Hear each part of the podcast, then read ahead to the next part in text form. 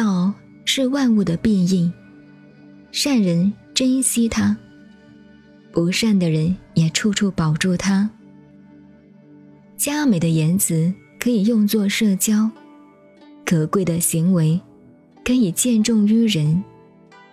不善的人怎能把道舍弃呢？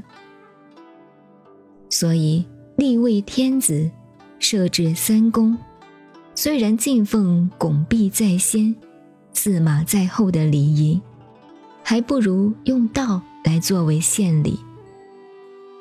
古时候重视道的原因是什么呢？